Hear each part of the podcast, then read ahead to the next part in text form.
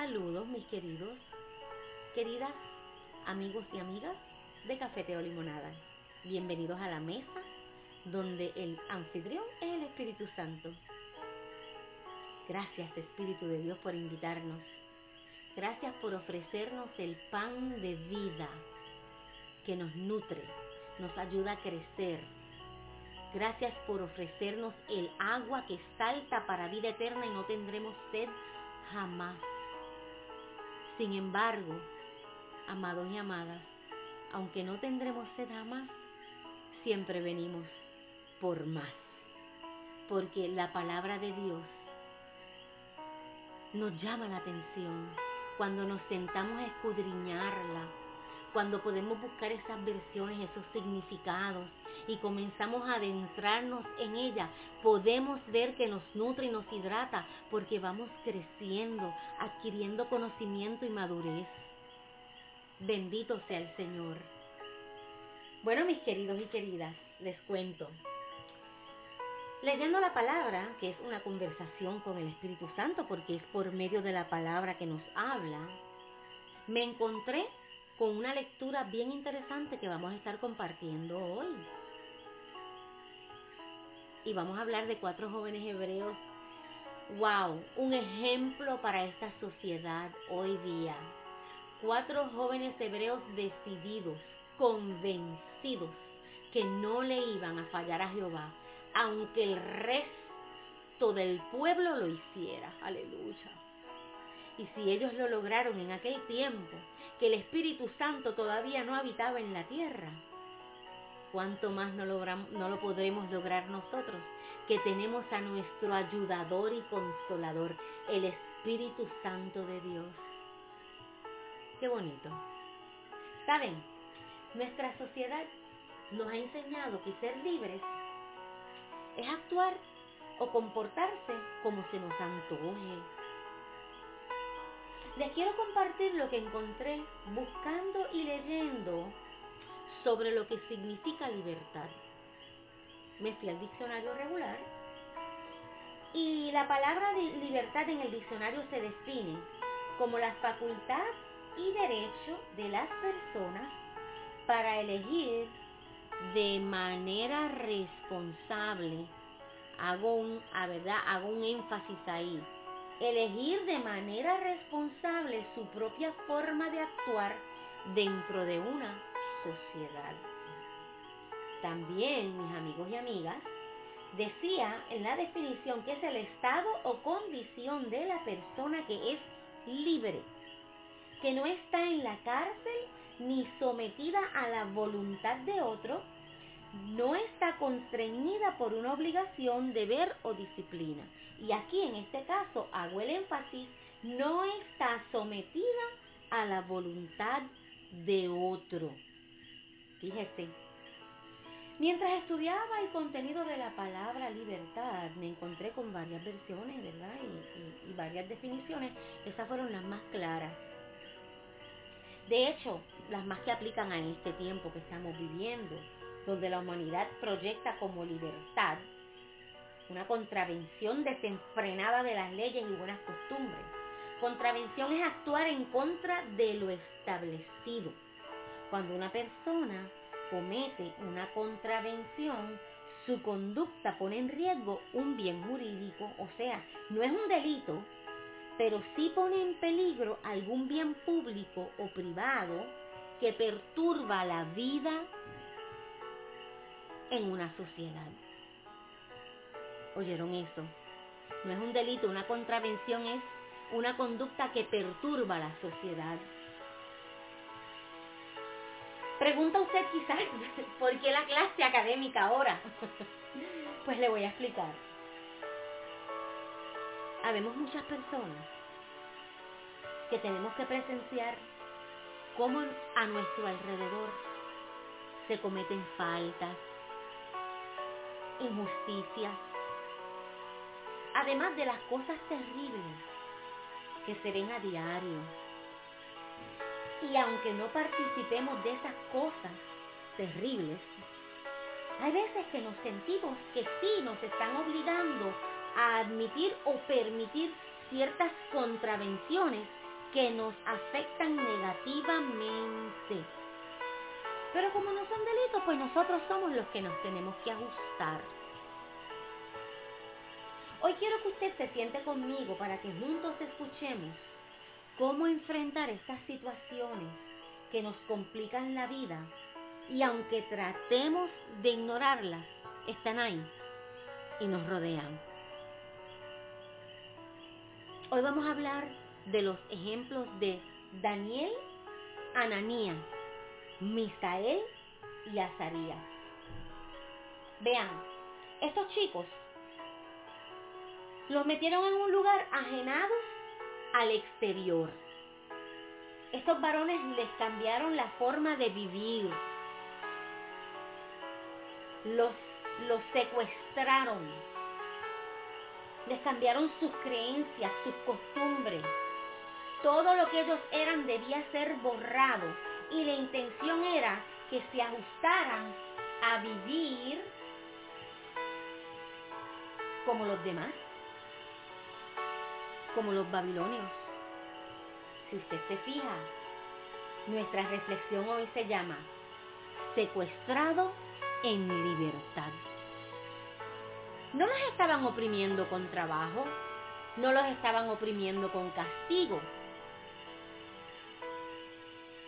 Estaban bien, estaban siendo preparados para enfrentar a un rey y así competir a ver si podían ser elegidos para trabajar en el palacio. Podríamos decir que estaban viviendo una buena vida, secuestrados en libertad. Ellos eran secuestrados, los arrancaron de sus raíces, los arrancaron de sus costumbres. Desde la forma de alimentación hasta los nombres le fueron cambiados, mis amados. Esto hebreos fueron trastocados en todas las áreas de su vida, de libertad a encierro, de costumbres hebreas a prácticas babilónicas. Estos chicos estaban enfrentando una contravención, pero estos chicos, alabados sea el Señor, estos varones habían decidido servir, obedecer y serle fiel a nuestro Dios, nuestro Señor y Rey Jehová. Ese creador tan misericordioso, para eso estaba allí presente con ellos.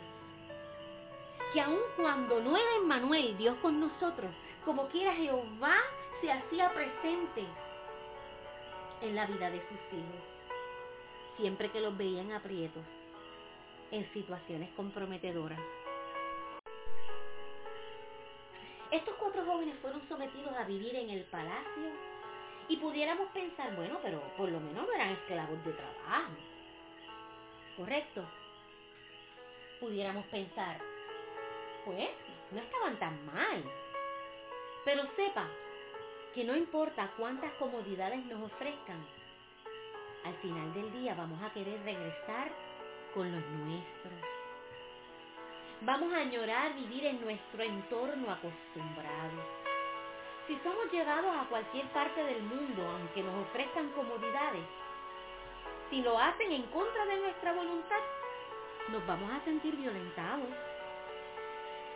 Pero en este caso vamos a analizar el asunto de enfrentar situaciones que van en contra de nuestra creencia y cómo podemos hacer frente y no contaminar nuestro corazón ni nuestra relación con nuestro Dios y Señor Jehová. Necesitamos mantenernos limpios aún en medio de un ambiente corrompido. Si usted se va a Daniel 1, Daniel 1, versículo 6, Daniel 1, versículo 6, leyendo en traducción lenguaje actual. Entre los que fueron llevados al palacio del rey estaban cuatro jóvenes de la tribu de Judá. Se llamaban Daniel, Ananías, Misael y Azarías. Pero el jefe de los sirvientes del palacio le cambió el nombre.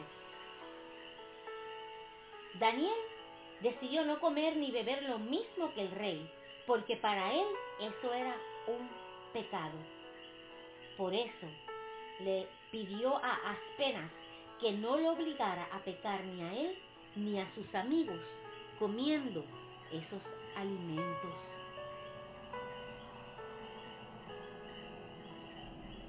Ya que necesitamos mantenernos firmes, fieles, obedientes e íntegros,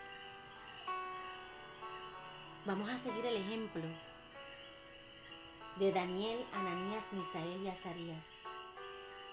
Ellos tomaron la decisión de no permitir a su mente y a su corazón cambiar sus convicciones, las convicciones que los habían enseñado sus padres hebreos. Es, es complejo, es complejo vivir en un mundo donde nos imponen unas creencias y si no estamos de acuerdo se nos señalan y se nos atribuye culpa. Pero el Espíritu Santo hoy nos quiere comunicar que antes de vernos culpables ante Dios, mejor es que nos señale el hombre y que seamos culpables ante el ser humano. Nuestra mayor preocupación debe ser la fidelidad a aquel quien siempre ha sido fiel con nosotros a pesar de todo lo que pase, si le somos fiel, Él nos ayudará a sobrellevar cualquier dificultad. No estoy diciendo que la va a quitar, es que Él nos ayudará a enfrentar cualquier dificultad. Cuando leímos sobre estos jóvenes, vimos personas decididas a no ofender a Jehová. Pese a lo que les sometieron, y a los cambios de costumbre, vestimenta y nombres. Fíjese, mire, mire cómo ellos no permitieron que nada de eso entrara en su interior, que Daniel abogó para no ingerir la comida que le había sido asignada. Lo que me enseña a mí esto, y espero que a ustedes también sea una revelación a su vida, una rema, también es que no debemos permitir que la depravación, inmoralidad, perversión, en fin, la descomposición del mundo entre en nosotros y nos contamine. Estos chicos lograron el favor de Dios grandemente. Luego, váyase, lea el libro de Daniel. Fueron chicos que cuando llegaron frente al rey, impresionaron tanto. Jehová les dio más sabiduría que los sabios de Babilonia. Jehová los puso en gracia de tal manera que se quedaron a vivir en el palacio para servir al rey entre los gobernantes más importantes. Gloria a Dios. Aun cuando sí me cambiaron mi forma de vestir, sí me cambiaron mi nombre, Sí, me cambiaron mis costumbres, pero mi integridad a Jehová es intocable y no es negociable. Eso es lo que el Espíritu Santo nos quiere decir. Guarda tu corazón porque de él mana la vida, aleluya. Guarda tu integridad a Jehová porque Él saldrá en tuyo en el momento de la dificultad. Él te esconderá en lo más íntimo de su aposento en el día del peligro. Bendito sea el Señor. Vale la pena guardar nuestra integridad del corazón. Y dejando un poco el Viejo Testamento, si nos vamos al Nuevo Testamento, vemos un Jesús cumpliendo de la misma manera con Dios. En ambos casos, estos personajes estaban comprometidos con Jehová Dios y su compromiso de fidelidad no les permitía fallar. Aleluya. Esto, amados, amadas, amigos y amigas, se llama integridad genuina. Hay algo que ellos no tenían y nosotros sí ni en el Viejo Testamento los cuatro jóvenes hebreos, ni Jesús tuvo el Espíritu Santo como ayudador. Ah, pero él era el Hijo de Dios. Ah, pero en el momento de morir en la cruz estaba solo. sabe y experimentó lo que era tener una dificultad y no tener la ayuda del Espíritu Santo.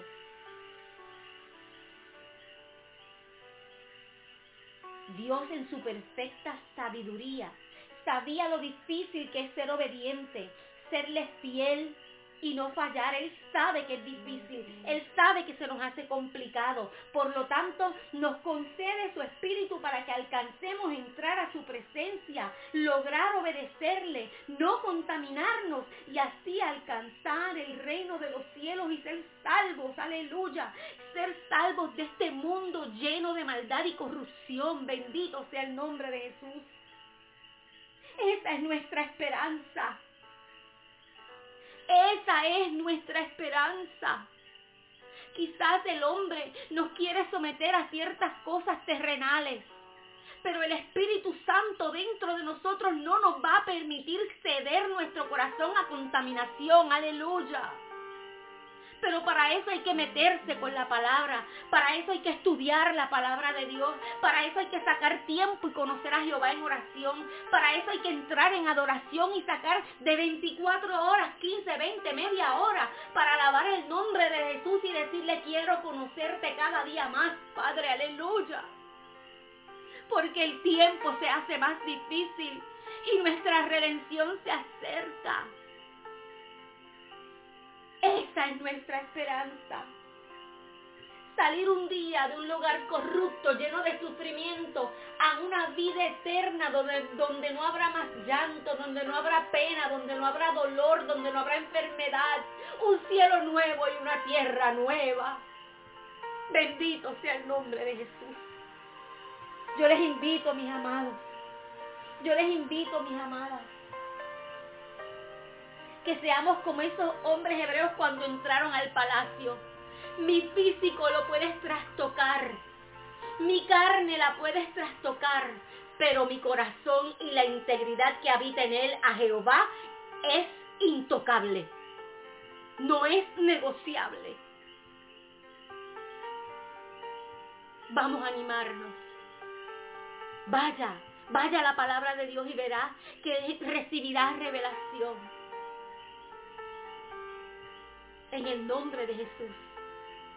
Gracias Espíritu Santo por el consejo que nos das, por las herramientas que nos das de cómo podemos permanecer íntegros con tu ayuda, de cómo saber que tenemos esperanza porque Jehová nos esconde en su mano cuando viene el peligro y el problema. Porque a lo mejor no podemos salir del problema, pero sí recibimos fortaleza para enfrentarlo y tener triunfo y victoria. Mi alma alaba a Dios. No sé por qué me encontré con esta lectura. No sé por qué tengo la necesidad de compartir con el pueblo de Dios que no permitamos que nuestro corazón se contamine, se vuelva corrupto con lo que nos rodea, ya sea porque no queremos evitar, queremos evitar problemas, queremos complacer. Yo reprendo toda confusión en el nombre de Jesús. Jehová reprenda todo espíritu de confusión. No, mantengamos nuestro corazón íntegro y sin corrupción para alcanzar las bendiciones que Él tiene guardadas para cada uno de sus hijos cuando son fiel y obedientes. Gracias Espíritu de Dios. Padre, te damos gloria, te damos honra y alabamos tu nombre. Gracias por la palabra que nos anima, que nos restaura, que nos levanta y nos fortalece. Gracias por darnos herramientas para poder trabajar en este momento tan difícil. Gracias porque tú no te olvidas de ninguno de los detalles y sabes cuál es nuestra necesidad. Y suples nuestra necesidad espiritual. Yo te pido Dios que tú visites por medio de tu Espíritu Santo cada corazón y abra su entendimiento y le des, Señor, comprensión, luz. Lámpara es a mis pies tu palabra y lumbrera mi camino. Padre, que puedan recibir esta rema, que puedan recibir revelación tuya, para que puedan comprender cuál es tu propósito. Cumplirlo, obedecer y alcanzar la vida eterna. El cielo nuevo y la tierra nueva, donde no habrá más dolor más llanto y más sufrimiento. Esa es nuestra esperanza, Jehová. Ayúdanos a alcanzarla. En el nombre de Jesús. Gracias. Amén. Bueno, queridos y queridas, nos encontraremos nuevamente en otro segmento de Café, Teo, Limonada, donde el Espíritu Santo volverá a nutrirnos, a hidratarnos y ayudarnos a crecer en la palabra espiritualmente para agradar a nuestro Dios. Será hasta la próxima. Chào!